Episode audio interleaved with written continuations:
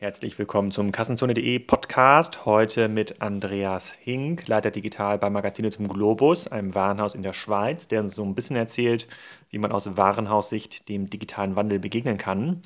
Passend dazu noch der Hinweis zum Digital Commerce Day, ähm, unserer Veranstaltung am 23. März nächstes Jahr in Hamburg. Das Programm zum Digital Commerce Day ist jetzt online. Unter anderem wird uns der ähm, verehrte Urs Meier ähm, besuchen mit seinem Vortrag Entscheidungen unter Druck. Und äh, der, die Veranstaltung steht unter dem Titel Was ist die Alternative? Wege aus der Digitalisierungsfalle. Dazu passt auch das ähm, folgende Interview. Am zweiten Tag der Veranstaltung, am 24. März, gibt es diverse Workshops, unter anderem mit Marc Steuer zum Thema eBay. Das ganze Thema Amazon-Handel haben wir wieder mit mehreren Herstellern ähm, besetzt. Das wird auf jeden Fall spannend. Die ersten 100 Tickets sind schon weg, 300 Tickets sind noch da. Insofern www.digitalcommerce.de. Und jetzt viel Spaß äh, mit dem Interview. Hallo Andreas, willkommen beim Kassenzone.de Interview. Heute zum Thema Onlinehandel ähm, in der Schweiz, am Beispiel Globus und ähm, Schild. Sag doch mal, wer du bist und was du machst. Ja, mein Name ist Andy Hink. Äh, ich komme aus der Online-Retail-Welt, 13 äh, Jahre in dem Bereich gearbeitet. Stationen waren Marco Polo, CNA, Charles Vögele, äh, zuletzt Schild und jetzt eineinhalb Jahren bei den Magazinen zum Globus. Genau. Kannst du mal für die meisten, die meisten Hörer bei Kassenzone oder Zuschauer sind ja aus, ähm, aus Deutschland. Kannst du mal so ein bisschen erklären, wie ähm, Globus, das ist ja eine Tochter des Migros-Konzern, ähm, wie das strukturiert ist, also was ihr für Geschäftsmodelle betreibt. Und dann können wir noch mal so ein bisschen abgrenzen, über was wir uns hier eigentlich konkret unterhalten. Ja, wir sind ein mittelgroßes Handelsunternehmen aus der Schweiz. Wir betreiben 13 Warenhäuser. Äh, zwischen zwei und 8000 Quadratmetern sind die groß. Wir machen mit den Warenhäusern äh, knapp 700 Millionen Franken Umsatz.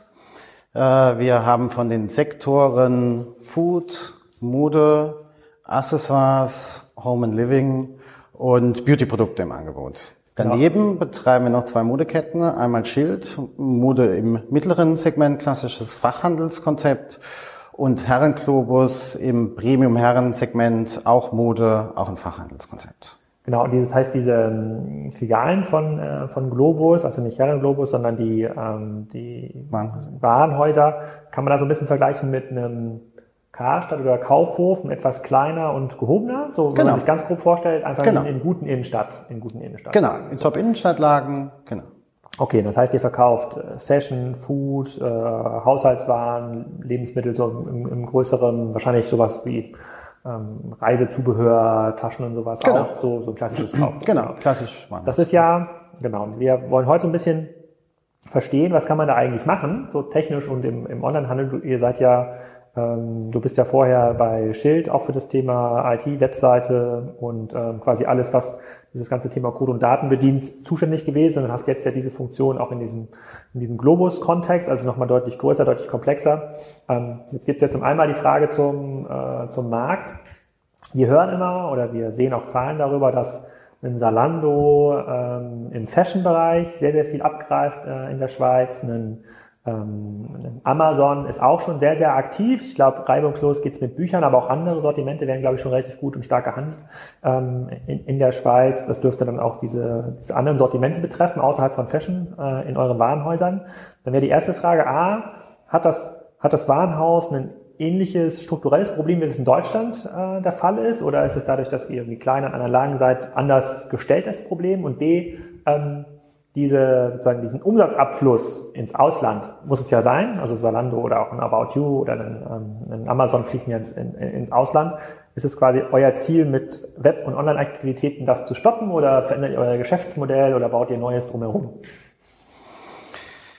Also wir stehen vor den gleichen Herausforderungen wie wahrscheinlich alle Händler äh, in, in Europa im Moment. Wir spüren natürlich die Veränderung. Äh, der Markt in der Schweiz ist 100 äh, Milliarden knapp groß, ähm, stagniert in Summe. Der Online-Markt ist, ist 5 Millionen, ähm, ist aber stark wachsend. Ich glaube, letztes Jahr ist er 8 Prozent noch gewachsen. Und das ist, ja, wäre schon vermessen zu sagen, das geht an uns vorbei oder das können wir ähm, ignorieren. Ja. ja. Also sehen wir ganz klare Veränderungen. Wir stecken ja mitten in der Digitalisierung, wie man so schön sagt.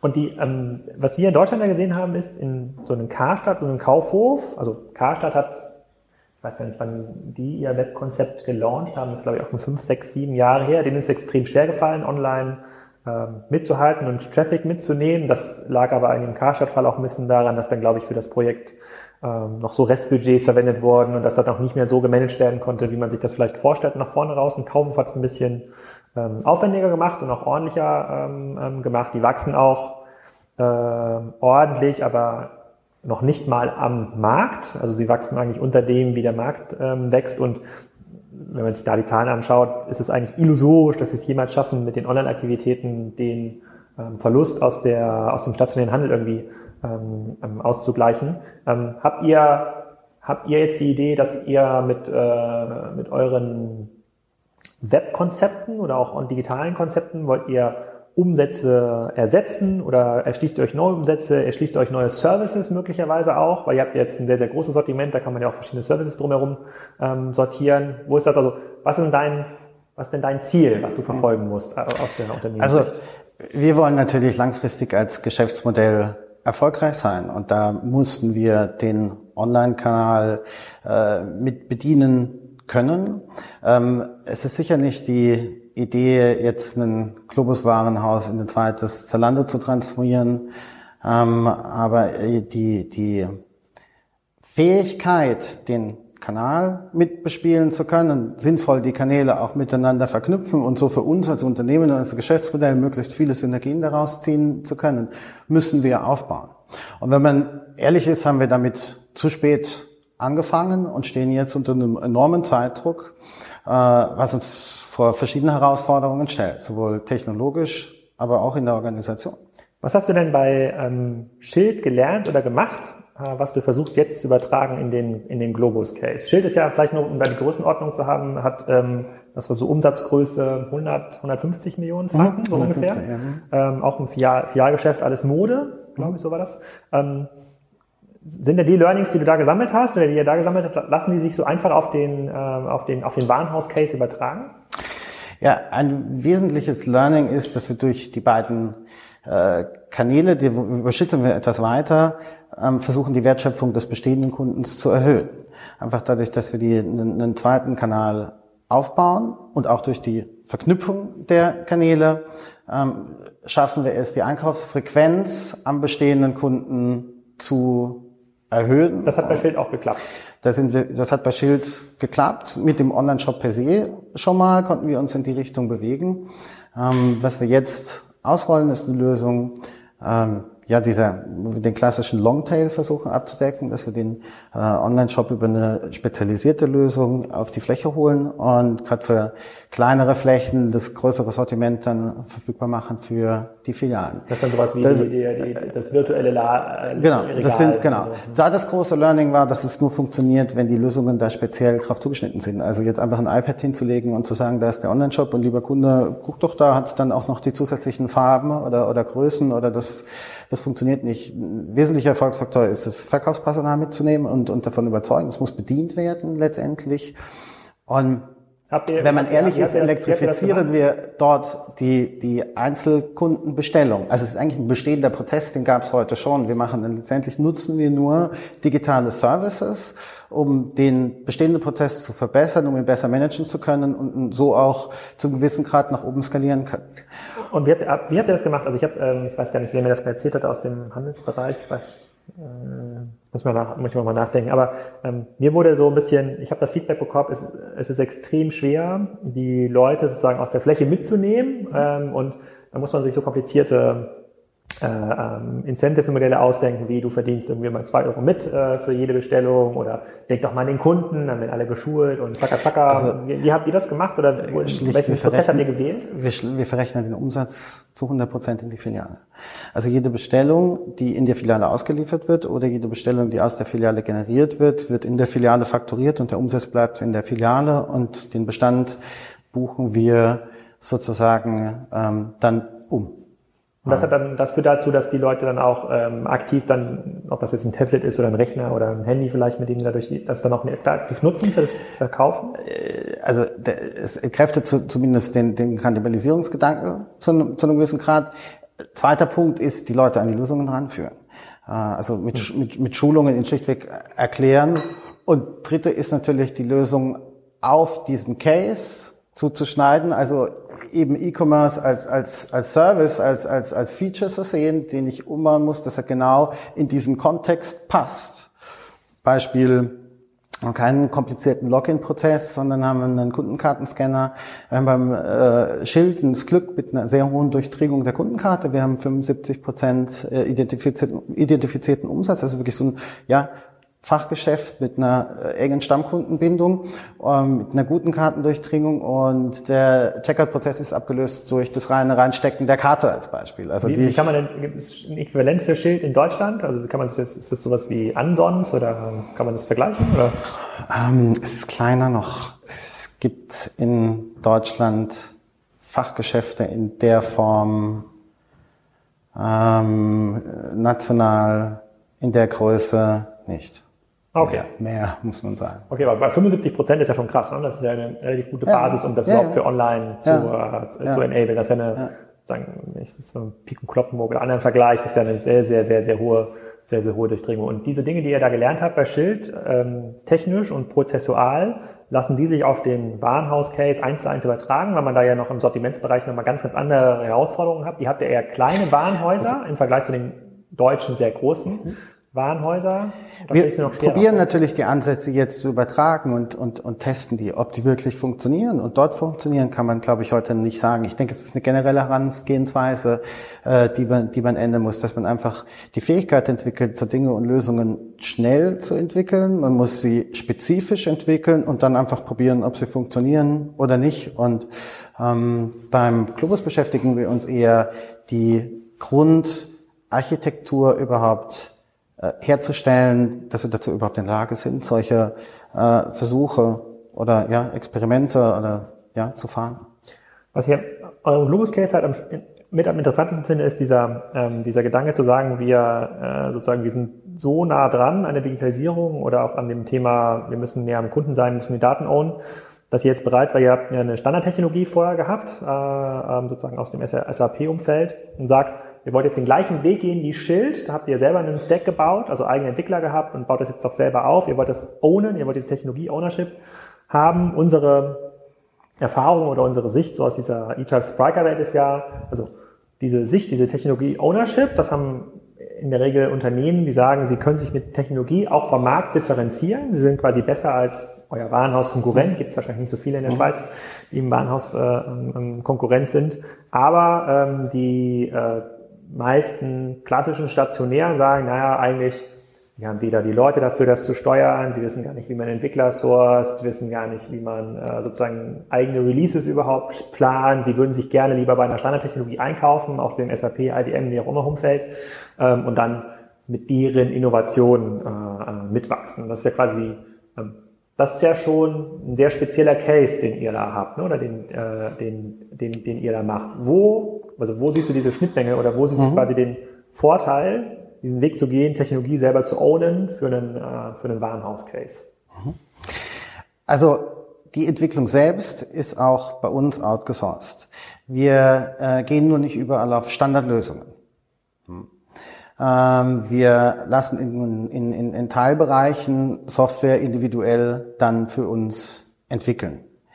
Äh, letztendlich verstehen wir ja unser, unser System ähm, als oder unser E-Commerce-System oder unser Online- oder unser digitales System äh, nicht mehr als, als eine Lösung, sondern äh, als eine Architektur, die für, aus verschiedenen Lösungen besteht, die wir sinnvoll miteinander verknüpfen. Und letztendlich ist es ein, ein serviceorientierter Ansatz, den wir da fahren. Zum Teil ist der in der Cloud, zum Teil äh, ist es beim Mutterkonzern ähm, gehostet und äh, wir versuchen Services oder Features letztendlich oder achten darauf, dass wir sie nur einmal entwickeln und dass wir sie so flexibel gestalten, dass wir sie sinnvoll miteinander verknüpfen können, um daraus dann neue Lösungen wieder bauen zu können. Um genau eben, was ich vorhin gesagt habe, diese Agilität, die wichtig ist, um solche äh, Experimente fahren zu können und dazu die Fähigkeit zu entwickeln. Da sind wir gerade dran. Im Moment sind wir wirklich noch ganz klassisch eine, ja, wir haben fast bilderbuchartigen Legacy-Architektur über Jahre äh, äh, gewachsen, wenig Dokumentation, eher statisch und wir lösen das jetzt ab. Wir tun. Wie wichtig ist denn Online heute schon für Globus? Äh, Im Moment, wir sind ganz am Anfang. Wir sind ein einstelliger Prozentbereich und stark wachsen zwar, das heißt ja, die, die Systeme, die Legacy-Systeme, die heute da sind, waren ja im Wesentlichen Warenwirtschaftssysteme und PIM-Systeme für den stationären Handel. Genau, und wahrscheinlich bisher ja noch alle gedruckt. völlig auf dem stationären und man hat dann auch, um den Online-Shop aufzubauen, eben diesen klassischen Weg im ersten Schritt eine Standardsoftware ausgewählt, die man dann irgendwo über Schnittstellen miteinander verbunden hat, aber das steht dann in vielen, also bei uns ist im Moment an echtes Cross-Channel oder Omni-Channel nicht, nicht zu denken. Die Systeme sind gar nicht, und die Daten äh, können gar nicht in der nötigen Verfügbarkeit zur Verfügung gestellt werden oder ausgetauscht werden zwischen den Systemen. Deswegen kam auch für uns jetzt, oder wir kamen dann zu dem Schritt, dass nur ein, ein grundlegender, ja fast schon Neuaufbau der Architektur nötig ist. Also wir äh, tauschen im Moment das Postsystem, das CRM-System, das E-Commerce-System auf einmal aus. Einzige, was stehen bleibt, ist das klassische ERP-System. Das klassische ERP, das nutzt ihr immer noch zur Produkt, also zur Produktverwaltung, das ist ein Stammdatensystem dann wahrscheinlich. Und für Faktorierung? Für die Faktorierung, genau, für die Bestandsverwaltung, äh, für die Produktdaten führen wir ein eigenes System ein. Also für die Produktdaten die, den, den, online, genau, also mit den online verwendet. Genau, Content, also wir fassen Content und, und, und PIM zusammen in ein System und äh, verwalten von dort aus zentral alle Produktdaten. Da geht es um eine Veredelung. Wir haben im, im ERP-System sind häufig nur, nur Basisdaten zur Verfügung. Zum Teil ähm, nur, nur ERN und Preis. Und für alle datengetriebenen Anwendungen braucht es mehr Informationen. Also einmal auch für den Online-Shop, aber auch wenn Sie an, an Auswertungen denken oder auch an, an Recommendation oder alle zukünftigen Technologien, die sich um Daten brauchen, brauchen auch beschreibende Daten. Und das veredeln wir in einem zweiten speziellen System und, und, und stellen das dann eben als Service allen anderen Systemen zur Verfügung. Äh, das kann der Online-Shop sein, äh, das ist ein Konsument sicher davon, äh, aber auch die mobile Kasse, die wir neu einführen wollen, ähm, dass man eben was die gleichen Informationen. Ähm, die mobile Kasse ist, also in erster Linie ist es nur eine Infrastruktur. Es ist ein zusätzlicher Kanal, den wir aufmachen. Es ist eigentlich eine mobile Device. Auf der kann man den Service Kasse, das Feature kassieren kann ich dort, wo wir wollen das ausbauen zu einem Cockpit für unsere Mitarbeiter. Und äh, verschiedene Anwendungen aus verschiedenen Bereichen, also aus dem, aus dem CRM beispielsweise, dass man dort dann das Kundenprofil aufrufen kann, dass man dann aus dem Content Management System kann ich die Produktdaten, die Produktdateninformationen aufrufen, um einfach unseren Mitarbeitern am POS ja ein Tool, ein Werkzeug, ein Cockpit in die Hand zu geben, um seine tägliche Arbeit, um, um professioneller letztendlich oder noch professioneller bedienen und arbeiten zu können. Das ist die Vision der mobilen Kasse. Also es ist ein schönes Beispiel, wie wir, von, wie wir architektonisch denken. Wir ordnen die Services in einem, einem System zu und bündeln sie dann auf, auf einer Infrastruktur, auf einem Kanal und die mobile Kasse ist ein Kanal über den, mit, mit dem wir über unseren Kunden, über den Mitarbeiter kommunizieren. Der Online-Shop ist dann ein Kanal, wo wir direkt mit unseren Kunden und äh, alle anderen Mobile und so weiter App und funktionieren dann eben nach dem gleichen Prinzip. Das baut, ist die Idee. Hm. Baut, baut ihr, also damit sozusagen geht ihr ja schon relativ stark in diese Code- und Datenphilosophie rein und sagt, okay, ähm, für euch ist der Shop nicht nur irgendwie ein Frontend, sondern ihr wollt dadurch irgendwie eure Services individualisieren oder möglicherweise auch weitere Services aufbauen genau. von irgendwelchen genau. Beratungsfunktionen über irgendwelche genau. individuelle Empfehlungen. Genau, der dann ist, dann ist man, kan genau, Kanal man, und ein Service. Dann, ist man, genau. dann ist das schon sehr schnell raus aus der sozusagen Standardsoftware-Welt oder genau. aus der Suite-Welt von IBM, SAP genau. und Co. Ähm, die Fra Frage ist dann also ein bisschen, ähm, das wollen ja andere Unternehmen auch, also sozusagen die mit der klassischen stationären DNA, sag ich mal, das klingt nicht so bösartig wie Legacy, äh, kommen. Ähm, wie organisiert ihr das? Also du bist ja dann sozusagen aus dem Schildbereich gewechselt, hast du dann nimmst du, hast du die IT mitgenommen oder nimmst du Leute aus der sozusagen aus dem aus der klassischen EDV von äh, von Globus dann mit? Kann man das irgendwie machen oder ist das ein sehr sehr starker Bruch? Führt man dieses ganze Daten diesen ganzen Datenlevel, den es heute so noch gar nicht gibt in dem Umfeld, führt man den irgendwie neu an mit neuen Leuten oder wie ist da, was ist da eure Erfahrung oder Herangehensweise? Also wir wickeln das Ganze über ein Programm ab. Äh, wir haben viel Organisation aufbauen müssen in der IT. Also es kamen einfach viele neue Leute dazu. Wie viele Leute habt ihr heute in der IT? Äh, wir haben 25 Leute in der IT. Ja. Aber eben Entwicklung? keine Entwicklung. Es sind im Prinzip, so. ja, es ist keine Entwicklung. Es ist alles Requirements, es sind alles Business Analysten, Requirements Engineering, die dann letztendlich Architekten, äh, die dann die Aufträge an die oder die eng mit den Entwicklungsteams dann zusammenarbeiten, die outgesourced sind, aber fahren da in, in weiten Teilen agilen Ansatz. Also wir arbeiten sehr eng mit den Dienstleistern zusammen. Also wir sind nicht ja, wir sind nicht voll agil, das wäre übertrieben, aber wir versuchen überall agile Ansätze. Es kommt ein bisschen auf die Lösung an. Wir sind im Web, sind, kann man sagen, würde ich ja konstatieren, wir sind voll agil in anderen Bereichen. Übernehmen wir Arbeiten, übernehmen wir Herangehensweisen, ähm, sind aber noch nicht da. Es kommt sicherlich auch auf den Anbieter an und man muss sich dann letztendlich meiner Meinung nach auf einem ähm, sinnvollen Level miteinander finden. wir haben auch Systeme drin, wo wir noch ganz klassisch operieren und müssen das eben planerisch übereinander legen. Ja. Und tauschen das in einem Programm aus. Wir haben eben viele neue Leute aufbauen müssen. Ähm, und haben im in Moment Zürich kommt, macht ihr das oder in der Nähe von Zürich? In, in Spreitenbach. Wir sind in der Nähe von Zürich, in Spreitenbach, genau, am Hauptsitz, ja.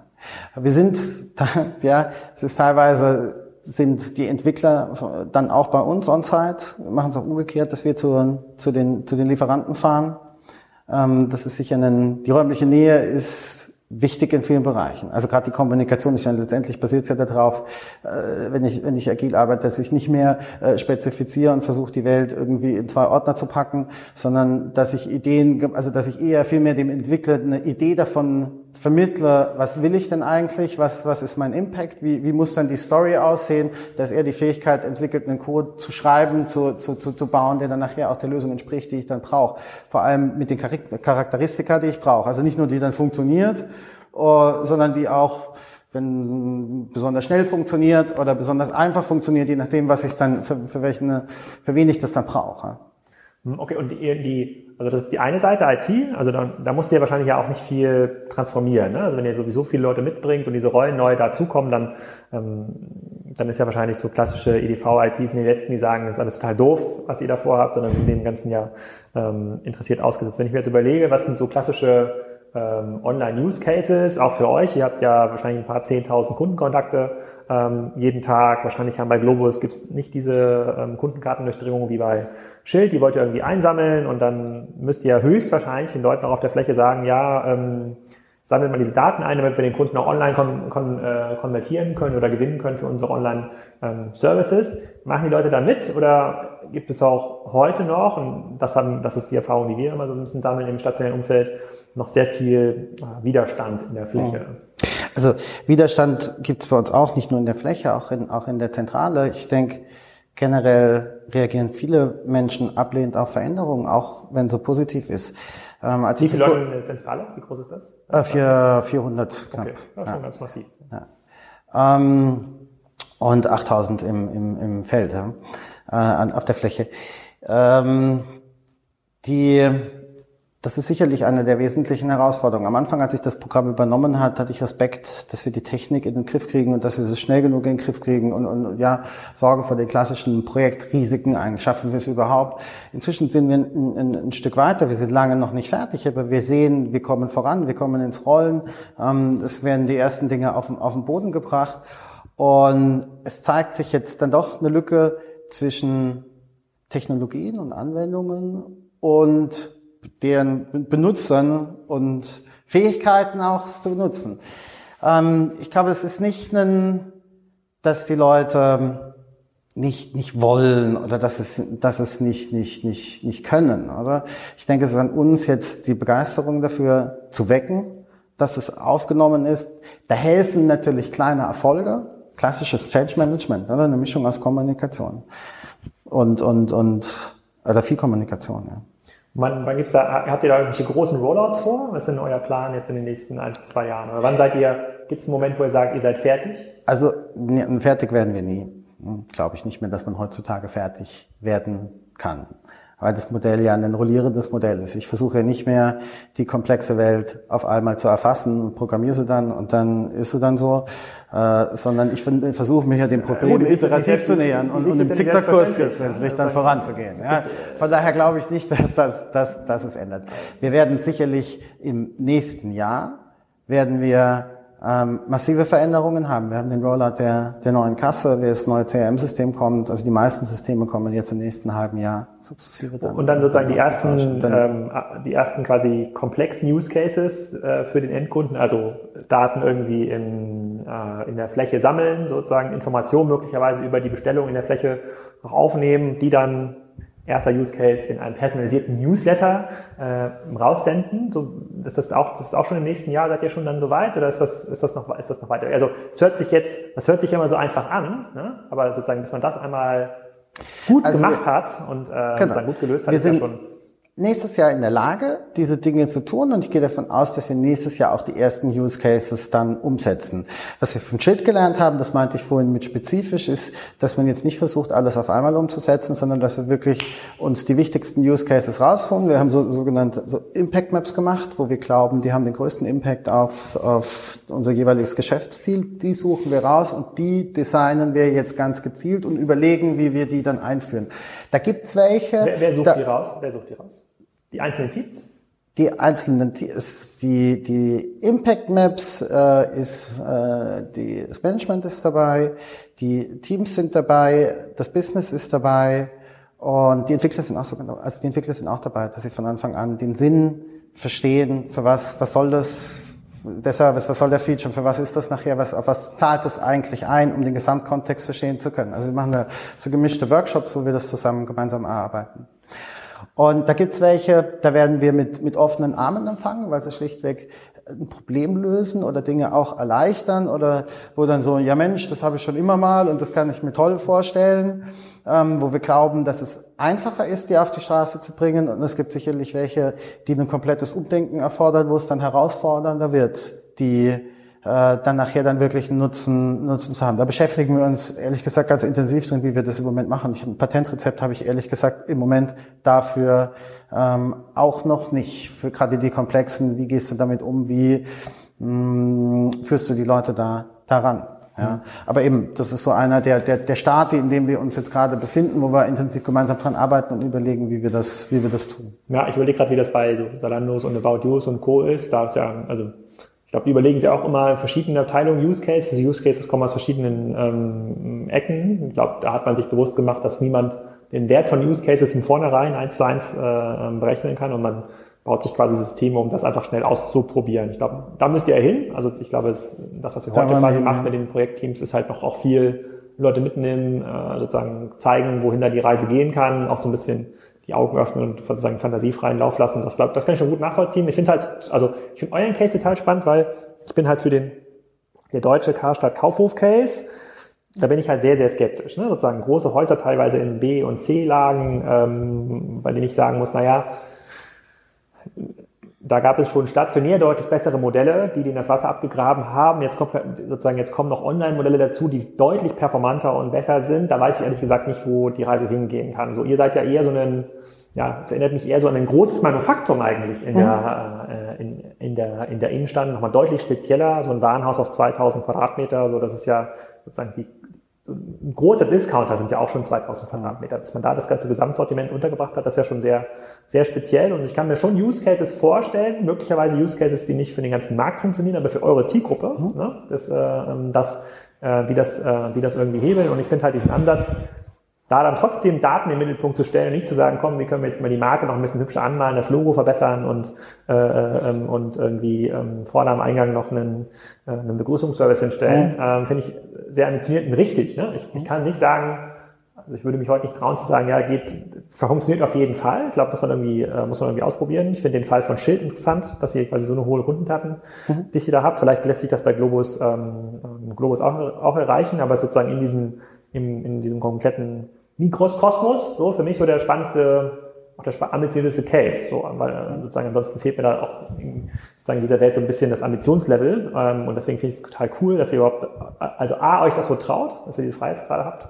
Ähm, und da glaube ich technologisch auch einen sehr, sehr guten, äh, auf einem sehr, sehr guten Weg, Weg seid. Ähm, deswegen ähm, äh, freue ich mich total, dass es da diesen, dass es da diesen Case, äh, dass es da diesen Case gibt. Und gibt es irgendwas, was jetzt noch in Kürze ansteht zur Weihnachtsgeschäft, was noch, was du noch verraten kannst, was noch gelauncht wird? Oder müssen wir uns jetzt einfach äh, die Globus-Seite auf Wiedervorlage legen und alle paar Monate mal auf äh, Refresh sticken? Man muss sich die Globus-Seite auf Wiedervorlage legen. Und dann, ja. Ja, sehr cool. Dann danke ich dir erstmal für die offenen Worte, für die Infos hier. Dann wünsche ich noch viel Spaß in, äh, in Hamburg äh, und dann äh, äh, schaue ich mir auch mal die Seite im Detail an. Dankeschön. Dankeschön.